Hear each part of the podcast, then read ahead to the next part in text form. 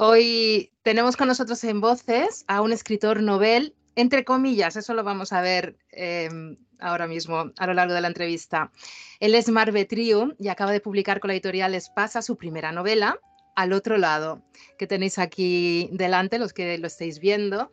Bienvenido, Marc, es un placer tenerte en voces. Vale, eh, un placer para mí también. Marc, em, guionista, has trabajado de guionista, de periodista, ahora estás tú al otro lado de, una entrevista. Eres abogado, que es eh, tu función principal, profesional, actualmente, y lo estás combinando con la escritura. ¿Cómo funcionan esos vasos comunicantes entre la abogacía y la literatura? Bueno, la explicación es muy sencilla. Mi madre me dijo, tienes que acabar derecho y punto. Y para cualquier otra cosa, primero pasas por ahí y luego ya, ya veremos, ¿no? Y eso es lo que hice, que luego ha resultado útil, la verdad. Pero mm, yo me orientaba más em, emocionalmente hacia el cine, hacia la escritura, hacia todo eso. Mm, me dediqué yo durante un tiempo, luego también por circunstancias también al periodismo, que fue realmente una experiencia muy, muy bonita para mí. Y bueno, al final, pues mira, em, volví al derecho y, todo ha sido etapas muy enriquecedoras y, de las que he aprendido mucho y seguramente ese bagaje también pues, me ha ayudado para escribir. Que, que decía tu primera novela, entre comillas, la primera publicada, pero estoy seguro de que has tenido que escribir a lo largo de tu vida, bueno, ya lo estás diciendo, es una novela complicada para ser la primera te sumerges en una época que da mucho juego, que es esa guerra civil y lamentablemente, evidentemente, pero bueno, la guerra civil em, española, tanto nacional como a nivel internacional, em, esa proyección que había. Y eh, en ese momento de esa Europa em, en plena guerra, en, diferentes focos, pero construyes una novela a través de diferentes perspectivas en un juego de espejos continuo, tipo puzzle. Los personajes muy bien trabajados, que se nota que los has trabajado a conciencia, se van eh, autodefiniendo unos a otros. Al fin y al cabo, funcionan como el ser humano. ¿No nos construimos también a través del reflejo que proyectamos en los demás? Sí, sí, mm, e-, es así, ¿no? Em, nosotros en la intimidad no somos nada más que, más que nosotros mismos. Si no tienes una réplica, pues no, no te identificas casi o no te reconoces, ¿no? No, no sabes quién eres.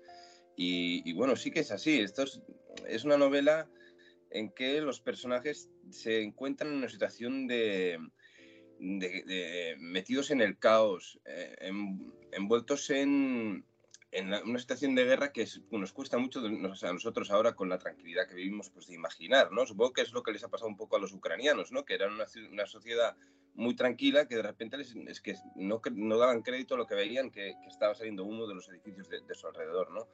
pues ellos viven inmersos en algo que nosotros cuesta imaginarnos, pero que les, les mete en un, en un vértigo y en una velocidad vital en, en, la que las cosas pasan muy deprisa, en las que las relaciones son a, de gran intensidad y a gran velocidad.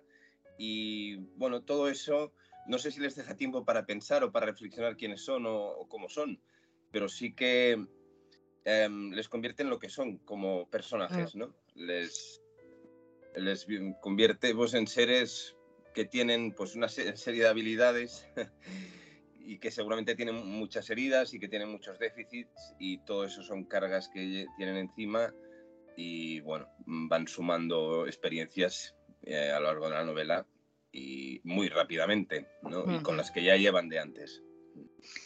Totalmente. La trama comienza en la embocadura del puerto de Tarragona en 1937. Eh, ¿Qué ocurría en esos barrios hechos para que la gente no saliese de ellos, como bien describes? Sí, sí, sí. bueno, eh, ciertamente los barrios marineros eran barrios pues un poco peculiares, ¿no? Y donde podías ver cosas donde no se ve, que no se veían en otros barrios de la ciudad. Y eso era así porque, pues porque la, gente que los, los, poblaba eran gentes de, de, cualquier parte del mundo. Y claro, en los años 30, pues simplemente ver una persona de raza negra en, en una ciudad española era algo poco habitual, ¿no? y bueno, Tarragona era una ciudad que geográficamente me interesaba mucho y, y, porque tiene, no sé si has estado en Tarragona, pero tiene un barrio marinero pequeñito que se llama El Serrallo, que además es muy bonito y era muy y está un poco apartado de la ciudad y eso era ideal pues para construir esa, eso, ese ambiente, ¿no? Ten en cuenta que todo está un poco ficcionado, ¿eh? O sea, es, a partir de, de, una realidad pues sí que se va construyendo pues una ficción, ¿no? Y, y eso es... De todas formas, a una novela no le pedimos que sea fiel a la historia, sino que utilice la historia como un pretexto para hacernos sentir, descubrir, aprender, disfrutar o por el propio placer de la lectura. Y desde luego es un placer leer tu libro, que no te lo he dicho, pero ha sido, ha sido fantástico. Descubrimos a ese antihéroe que es Mastreta con un pasado oscuro. Eh, una de las primeras frases que dice es, he estado demasiado ocupado para ocuparme de, de la política, para, para, para, para, eso, ¿no? Para preocuparme de la política. Es una persona que van a secuestrar de alguna manera y lo van a obligar a ser espía para eh, ir en busca de ese pretexto a lo largo de tu trama, que es descubrir una grabación de unos asesinatos de los eh, republicanos a nacionales, lo que en la propaganda, que vamos a ahondar ahora em, un poquito más profundamente, eh, es muy importante, sería una baza muy importante, ¿no? un golpe internacional potente. ¿De qué fuentes bebe Mastreta? Aunque sea un personaje tuyo, eh, ¿reconoces o te has dado cuenta cuando lo has creado que venía de algo o, no? Mm, me lo preguntan a menudo y no, no, no sé identificar una fuente concreta ni siquiera recuerdo cómo se me ocurrió el nombre. Es, ya te digo, es un poco extraño, pero mm, hay cosas que no lo recordamos. No sé, eso no lo recuerdo. Y creo que Mastreta es el resultado de, mm, de todas las novelas que he leído en mi vida, de todas las películas que he visto y quizás de, de un, personaje pues que yo como, como lector o espectador, porque ya la novela también es un poco cinematográfica, mm. pues es un personaje del que, que a mí me engancharía como, como lector, ¿no? Y bueno, pues mm, ya que es, cuando escribes eres un, eres un ser humano libre para hacer lo que te da la gana y era, era un perfil que me gustaba. Igual que el de Frederica, creo que es un perfil que, que me gusta mucho también. Y, el otro lado del espejo.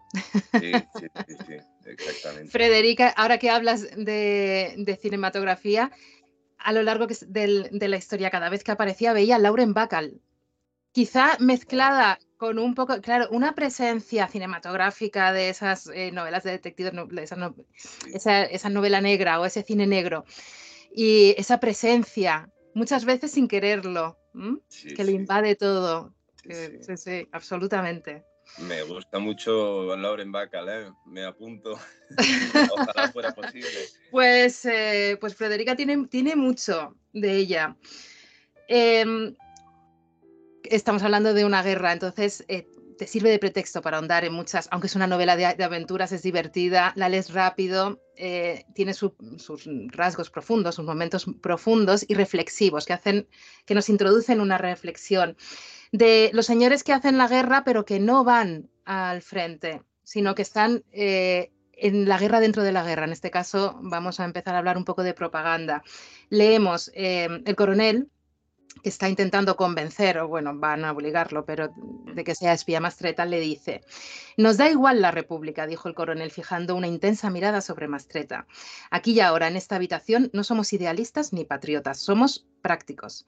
Como si quiere mearse en la bandera de la maldita República. Mientras haga bien su trabajo, no habrá ninguna queja. Usted, Mastreta, no se jugará el cuello por la patria, sino por usted mismo, para salvar su propia vida. Así están las cosas. Sí, sí, sí. Em, eh, yo creo que tiene que ser así y en ese sentido creo que mm, es un poco ser realista. Yo no me creo que hubiera tiempo para pensar mucho en ideologías o patrias cuando te, cuando te mandan a,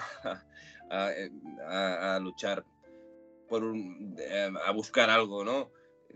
Aunque lo hagas por una ideología determinada, aunque la motivación detrás sea esa, ¿no? Mm. Eh, hay un momento en que cuando estás en una trinchera o cuando estás eh, pues, haciendo de espía, pues no, no te puedes em, parar en esas cosas, ¿no? Y yo creo que en ese sentido, pues intentaba mm, construir un espacio de, de, realidad, ¿no? O de, y, bueno, mm, eh, tal cual. Además, el personaje del coronel, pues es un tipo así, ¿no?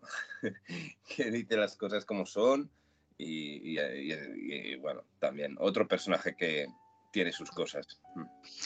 Hay una serie de personajes muy interesantes. Antes hablabas de la guerra, de que no es lo mismo verla de fuera que verla de dentro, evidentemente, y vivirla con respecto a lo que está ocurriendo hoy en día también y tantas guerras a lo largo de la historia y, lamentablemente mm, no parece que vaya a cambiar. Eh, en un momento descubres, em, cuando Mastreta descubre que está dentro, el, em, escribes esto. Mastreta se dio cuenta en ese instante de lo que estaba ocurriendo, de hacia dónde iba, de que había una guerra real a su alrededor. Había persecuciones y fusilamientos en las ciudades y odio y un miedo aterrador. Y un poco más de 100, a más de 100 kilómetros estaba el frente, donde los hombres disparaban sus fusiles para matarse unos a otros. Comprendió de un modo completo y esencial, desde el interior del estómago, que se había desatado la locura y él estaba a punto de formar parte de ella. Me parece una descripción de lo que es la guerra em, justa. No se puede añadir más. Sí, porque sí, mm, yo me, pongo a mí mismo en la piel, yo me he puesto muchas veces en la piel escribiendo esta novela de Mastreta, ¿no? O de Frederica. Y, y, alguna vez he derramado alguna lágrima escribiendo esta novela, ¿no? Y sí, la sensación de, de, tener la guerra delante, de verla, de sentir que vas a formar parte de ella, mm, yo creo que emocionalmente tiene que ser muy potente, ¿no? Tienes que ser un ser humano muy frío para no para no, para no sentir algo en el estómago cuando te acercas a la guerra. ¿no? También hay otro momento, que pasa poco después de eso, que ellos se juntan con una columna de milicianos que van al frente en, en Barbast, no sé si te acuerdas. Y es también ver esos soldados, sus caras, em, el miedo que hay en unos, em, la rabia que hay en otros. La locura también en las miradas. Mm. Exacto. ¿eh? Y todo eso, pues bueno, yo, yo, quería ir dando pinceladas, ¿no? De, Em, del contexto real en el que estaban, de cuál era el drama que se estaba viviendo realmente, ¿no? Y bueno, pues eso sí que me he ido parando en esos detalles mm. cuando, cuando he podido, ¿eh? cuando, cuando tenía ocasión. Mm. Los grandes perdedores de la guerra siempre, que aparecen evidentemente, la, la verdad a través de la propaganda es el, el primero. La educación con esas purgas masivas que también eh, mentas en un momento dado para purgar a profesores y eliminar todo rastro de eh, las leyes educativas de la República que se habían em, implantado en la República, los niños también. Los niños perdidos, perdidos de anclajes, además de eh, sin nada, sus familias asesinadas en una guerra que no entienden y, deambulando y, y siendo pasto de depredadores. El arte me ha parecido muy interesante, todo mm, eh, esa presencia del arte que se convierte por momentos en un personaje, en un pequeño personaje, pequeño gran personaje, y esos espacios del arte casi sagrado. Parece que en la guerra se, parece no, se pierde la belleza y el ser humano la necesita, ¿no? No es, no, no buscamos esa belleza a lo largo de nuestra vida. Sí, sí, es verdad. Em, has hecho un repaso, oye, que me ha gustado mucho, la verdad. Sí, eh, todo eso son detalles que, que, vienen a configurar a los personajes y que también tienen eso de, de hacer, a través del contrapunto, pues de, de hacer más evidente el drama de lo, de lo, que, de lo que es esa situación de guerra o esa situación mm, que, aniquil, que intenta aniquilar ¿no? la, la libertad individual y, y, la libertad de pensamiento, etcétera, etcétera, etcétera. De alguna manera, también hay un personaje muy importante que es el coronel Hill. No sé si recuerdas. Humberto, sí, sí. Sí. De la comisión. sí, que no deja de ser una, un personaje que encarna lo que está por venir, que es el burócrata, pero oye, que tiene su sensibilidad también, ¿eh? Pero que, pero dices, ostras, mmm, ese, eso es la España que está por venir, ¿no? Cuando van en la guerra, que es la, esa, esa España, sí, sí eh, sensibilidad, pero sin capacidades. Porque en ese momento en que Frederica lo, va, lo, conoce, él tenía puestas las expectativas, quería em, como maravillarla y de repente se fija en un cuadro y le dice ese cuadro, el, el, que más le importaba a él, no vale absolutamente nada, lo puede, lo puede tirar. Eh. Su sensibilidad es, vamos, como la de una piedra, ¿no? Podríamos decir, sí, sí, realmente. Exactamente. cuando no, él no comprende, él, lo que quiere es retratar paisajes, no comprende que la miseria es seguramente lo más interesante que tiene a su alrededor para retratar, ¿no? O si hay sensibilidad, ¿no? Y sí, sí. Bueno, pero me encanta que hayas mencionado, porque mm, el hecho de que Mastreta sea alguien que siempre está haciendo dibujos, que no, no puede parar de dibujar lo que ve a su alrededor, y bueno, pues eso es algo también que creo que enriquece a los personajes, enriquece la trama absolutamente, y cómo disfruta, y lo vivimos con él, cuando se entrena, porque él se tiene que hacer pasar, sin entrar mucho en detalles, pero como fotógrafo o cineasta, entonces se entrena y, descubre cómo le llena eso, quiere captar absolutamente todas las miradas y todo lo, que ocurre de una manera profunda y lo vivimos con, él. Vamos, que nos apetece ir a por una máquina de, fotografía, una, y sacar fotos ahí a loco. Sí, sí, totalmente. Por eso te digo que me ha gustado mucho porque em, hay misterio, es, eh, como decíamos, una novela de aventura. Tenemos el pretexto de esa cinta, que es eh, el descubrir quién es Mastreta también, qué va a pasar con Frederica y con tantos otros. Tenemos a Patricia también, un personaje que me ha encantado.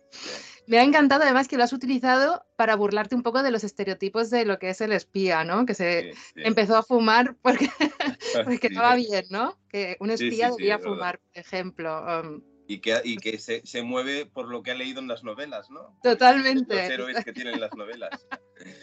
es, es, eh, es muy, muy, muy, muy divertida.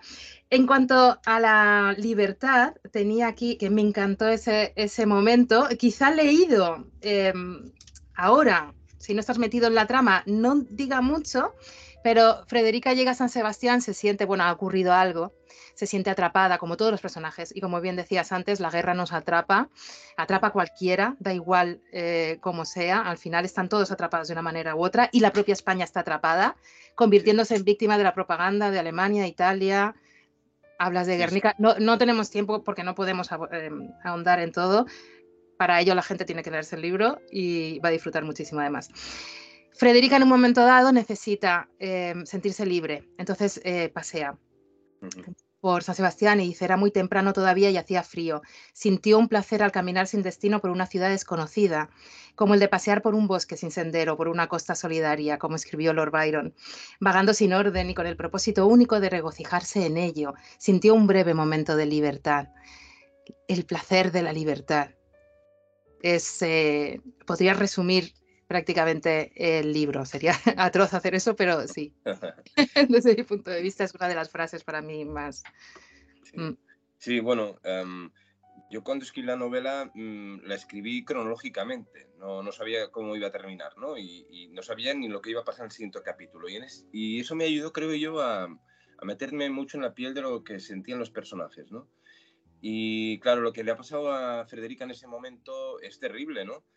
Y bueno, no digo nada, pero, no, no, Le, le, pasan unas cosas mm, y eso yo, lo, yo la comprendo muy bien ahí. No sé cómo, incluso como lector, siendo lector, ¿eh? pero poniéndome en la piel del lector, creo que ese personaje necesita ese momento ahí, ¿no?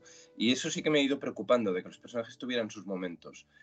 Mm, el ritmo es necesario, pero eso forma parte del ritmo emocional de la novela, ¿no? Y o debe debería ser así en las novelas. Y el ritmo emocional también cuenta. Y creo que el, espectador, o al menos esa es mi percepción, los espectadores agradecen los momentos en que los personajes tienen su, pues, su pausa o su mm. anhelo o su tristeza o lo, que sea, ¿no? Nos identificamos mejor con ellos gracias a eso porque los vemos humanos, porque si no serían lineales simplemente un pretexto para la trama. Sin embargo, aquí no, son corpóreos tenemos casi que dejarlo, pero eh, la, frase que más me, ha gustado de toda la, novela es algo, además quizá porque estoy sensible ahora con el tema, el ataque a la inteligencia de la inteligencia artificial, inteligencia entre comillas, y es esta. Ella tenía la virtud de hacerse entender a más de un nivel, a través del intelecto y del instinto simultáneamente, lanzando al mismo tiempo consignas que podían ser distintas, en ocasiones contradictorias. Si es algo también al otro lado, vuelvo a repetir, además de, tener un ritmo em, que, te, lleva como un río, ¿no? Mm, y, momentos espléndidos, eh, también es una oda a la comunicación, al poder de la palabra, al mensaje, a la inteligencia. También e, en ese código que utilizan Patricia y Mastreta también para comunicarse, evidentemente, para que no los descubran. Eh, así que me ha encantado, me he dejado un montón de cosas que no podemos abordar. Mm, ya los hablaremos en otro momento. Cuando acabes, a lo mejor te tiento a ver si, tienes unos minutos más para que podamos hablar de todo ello, porque la verdad que es eh, muy, muy interesante. Y no hemos hablado del microcosmos, que es la taberna de San Sebastián, donde Mastreta eh, se queda, que es como un eh, es eh, una reproducción en miniatura de, lo que ocurre también en el exterior, del interior al exterior. Hay personajes muy peculiares, sí, sí. Al final me faltaba espacio para poder desarrollar cosas, ¿no? Lamentablemente me hubiera gustado dar más, más desarrollo a algunos personajes, pero sí, sí que también es un espacio muy especial, la cordobesa, ¿no? Sí, totalmente. Eh, quizá esa es la magia también, quedarse con las ganas, igual que yo me quedo con las ganas de hablar más contigo, que te, hayas quedado tú con las ganas, porque así en la siguiente, que imagino que cuando lo llevas dentro no vas a parar, vas a seguir escribiendo, pues eh, a ver cómo nos sorprendes. Muchísimas gracias, Marcos. Muchas gracias a ti, Lorena, igualmente. Adiós.